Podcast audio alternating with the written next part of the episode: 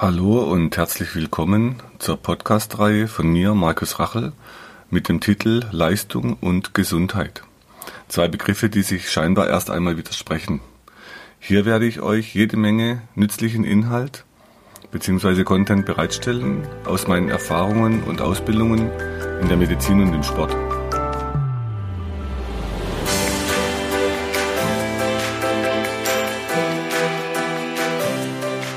In der heutigen Episode soll es darum gehen, was kommt nach der Behandlung von Schmerzen und was könnt ihr mit diesen Episoden in eurem speziellen Problem anfangen. Wenn wir über Schmerzen sprechen, lohnt es sich in eine Metaebene zu gehen. Und die Metaebene, ich habe euch da mal verschiedene Definitionen als äh, Bild eingefügt. Das heißt, man muss ein Stück weg von der Stelle, wo das Problem sitzt und schauen, was führt zu diesem Problem. Wenn wir zum Beispiel beim Rückenschmerz damals als Physiotherapeuten, da war unser Paradigma, wir schauen uns den Rücken an, dann testen wir die Kraft von dem Patienten und eines unserer Paradigmen war, wir stärken die Rückenmuskeln. Wenn die Hirnforschung dann das Ganze betrachtet, und was wir auch natürlich gelernt hatten in den Ausbildungen, dass das Gehirn die Bewegung steuert.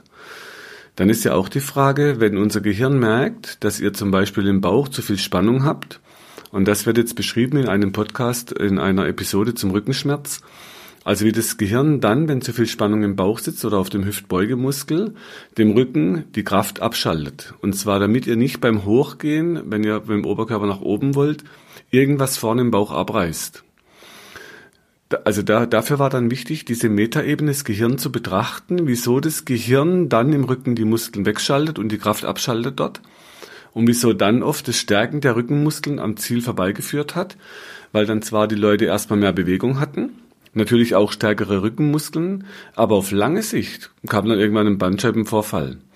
Und das habe ich in meiner, ähm, sagen wir, Behandlerkarriere oft erlebt, dass wir Patienten immer wieder mit sehr viel Sport und mit sehr viel Gymnastik ähm, überschüttet haben. Die haben das dann gemacht, so gut sie konnten. Und wenn dann der Bandscheibenvorfall da war, dann war wieder die Frage, wieso kommt jetzt der Bandscheibenvorfall? Und wir konnten das eben nicht getrennt betrachten.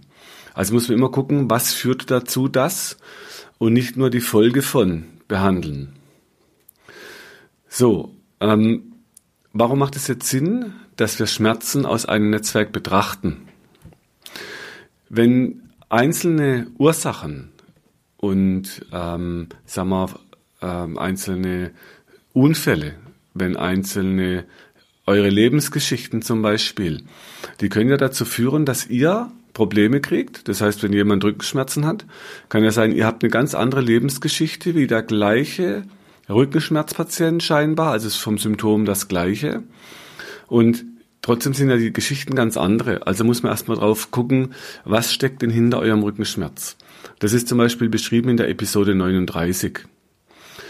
Ähm, oder ihr habt einen akuten Unfall, dann sieht es schon wieder ganz anders aus. Also ähm, wenn zum Beispiel jemand auf dem Bau vom Gerüst fällt oder wir haben Mountainbike-Fahrer gehabt oder Reiter, die stürzen und stürzen mit dem Rücken auf einen Stein und brechen sich einen Wirbel.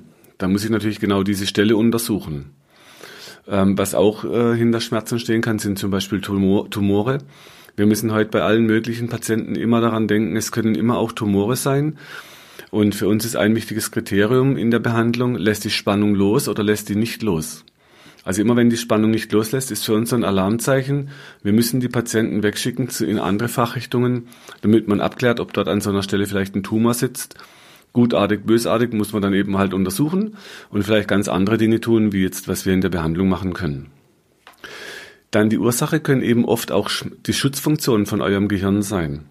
Also zum einen habe ich schon gesagt, dass eine zu hohe Spannung auf einer Muskelkette die Bewegung hemmen kann in die andere Richtung. Und dann als Schutz dort zu Schmerz führt oder zu einem schwachen Muskel. Oder dass ihr Angst habt vor dieser Bewegung. Also auch die, die Schutzfunktionen vom Gehirn müssen wir in Betracht ziehen.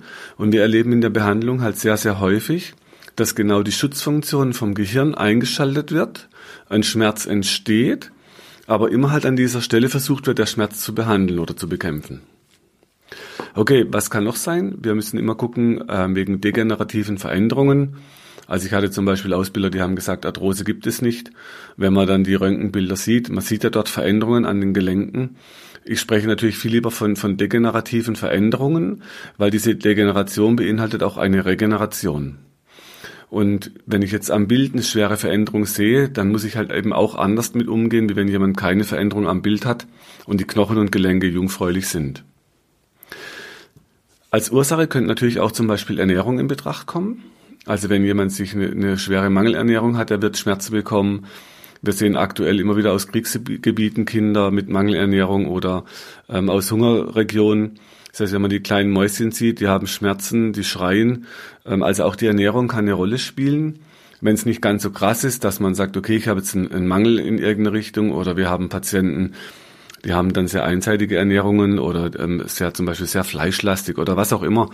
Das heißt, manchmal lohnt es sich eben zu gucken, kann ich über die Ernährung nochmal was verändern, dass ich dann auch aus meinen Schmerzen rauskomme. Und aus unserer Erfahrung hat sich's bewährt und Lehrmeister von mir erforschen das auch, wie wichtig Ernährung ist, weil sich im Gehirn, in unserem Hypothalamus, das ist unser Stressdirektor, da verstellen sich praktisch ähm, die Stoffe und die Hormone im Gehirn und ähm, die Überträger, die zum Beispiel chronische Schmerzvermittlung machen. Das ist eins, das heißt Neuropeptid Y.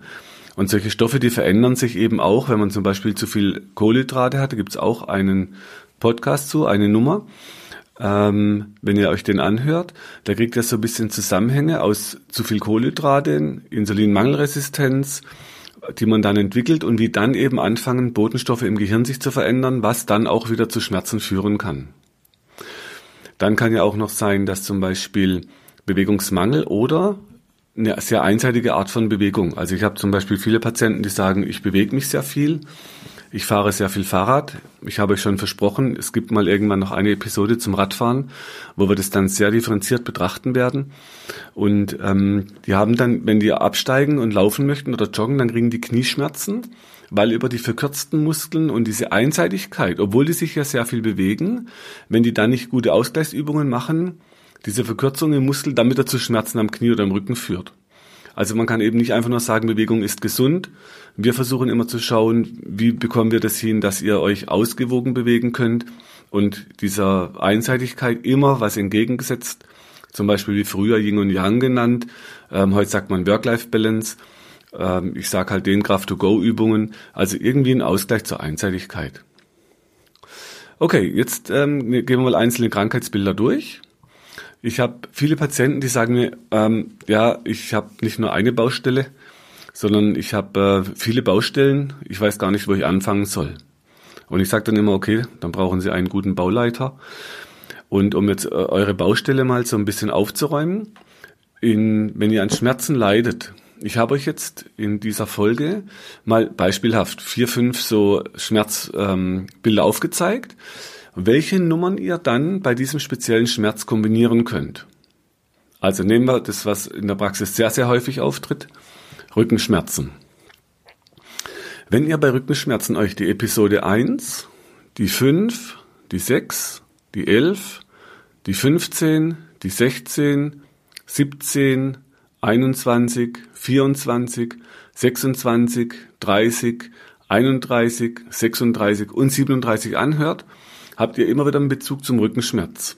Also ihr seht, es gibt eben nicht nur diese eine Episode Rückenschmerz, sondern sehr viele beziehen sich dann auch zum Rückenschmerz.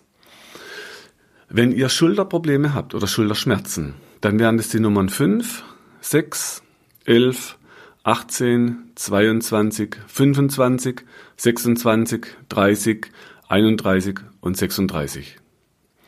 Ich mache jetzt noch ein drittes hier im, äh, in die Tonspur und ihr könnt dann nachlesen in der Transkription, da findet ihr noch mehr.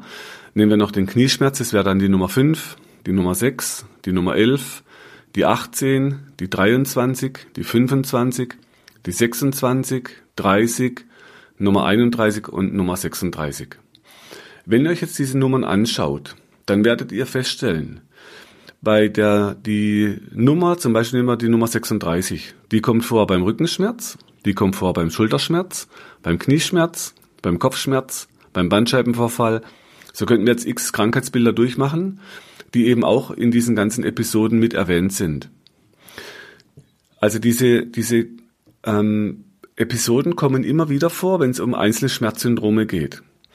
Und deshalb lohnt es sich eben, dass man sagt, okay, jetzt habe ich meinen Schulterschmerz. Es gibt inzwischen einen Flyer dazu. Ich habe euch den hier als Foto mit reingemacht. Da seht ihr mal die einzelnen Folgen, die Überschriften. Oder wenn ihr auf der Webseite euch unter dem Reiter Podcast umschaut, da findet ihr die ganzen äh, Titel auch nochmal. Das heißt, so kann man immer gucken, was brauche ich jetzt, welche Nummern beziehen sich denn auf meinen Schulterschmerz oder meinen Rückenschmerz oder meinen Bandscheibenvorfall.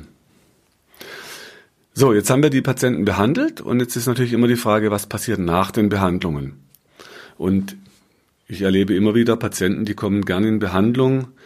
Ähm, man sagt mir nach, ich, ich wäre sehr witzig in der Behandlung. Also ich habe wirklich Spaß am Behandeln. Ich habe auch wirklich Spaß in der Behandlung. Zu diesem Thema gab es auch eine Episode mit der Marielle, mit so einer Meerjungfrau, die ihr Leben verändert hat, die jetzt als ähm, Spaßschwimmen vermittelt mit Meerjungfrauenkostüm. Und mir macht wirklich Behandeln so viel Spaß, da, da lache ich gerne.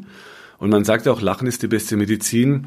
Also es ist wahrscheinlich ein Teil des Erfolges, ähm, dass die Leute in der Praxis lachen können. Auch kleine Kinder, die, die weinen nicht in der Behandlung, die lachen meistens. Also ein Anteil ist dieser Spaß dran. Und ähm, der Spaß, den ich dabei habe, den kann ich natürlich übertragen und den kann ich mitgeben.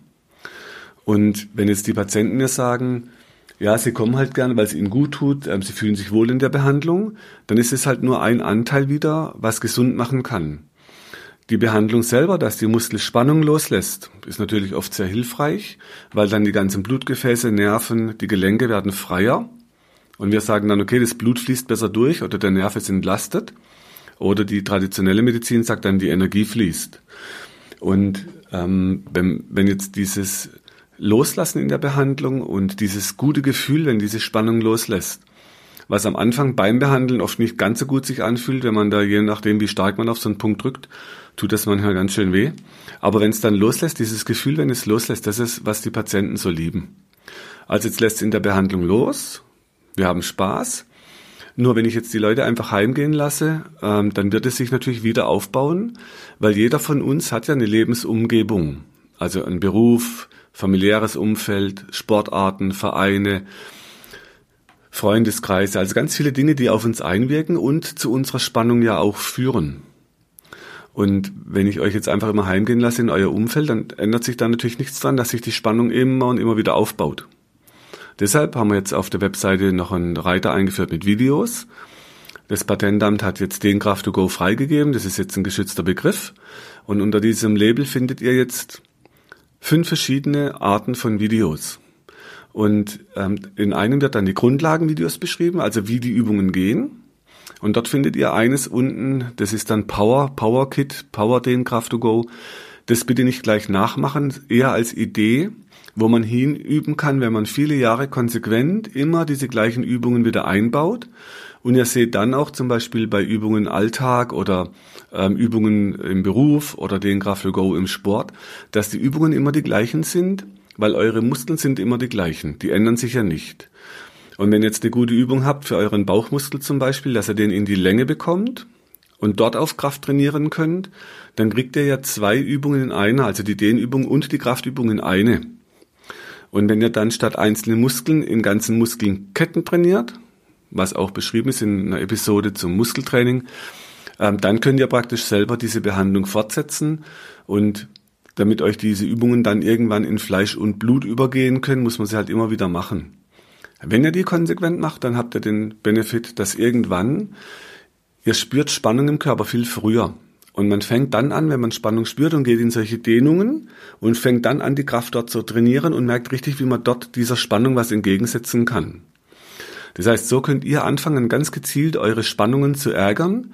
Ja, und sonst ärgern die immer euch. Also nicht ärgern, nicht ärgern lassen.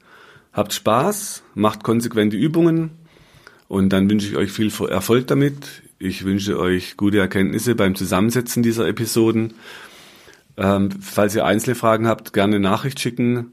Ihr wisst, gerne Bewertungen abgeben. Äh, wenn ihr Verbesserungsvorschläge habt, auch äh, zuschicken. Dann, jetzt ist praktisch der zweite Advent heute, äh, Sonntag, und ich wünsche euch eine gute Vorweihnachtszeit, schönes Weihnachtsfest und dann bis zum nächsten. Wenn du meinst, dass dir diese Infos helfen oder du weitere Infos suchst, schau auf meiner Website unter www.muskel-gesundheit.de rein. Für Übungen schaut auf YouTube und hinterlasst mir, wenn ihr wollt, eine Bewertung. Falls ihr Fragen habt, schickt sie über die Webadresse äh, und die Mailadresse, die ihr dort findet. Bis zum nächsten Podcast. Herzlichst, euer Markus Rachel.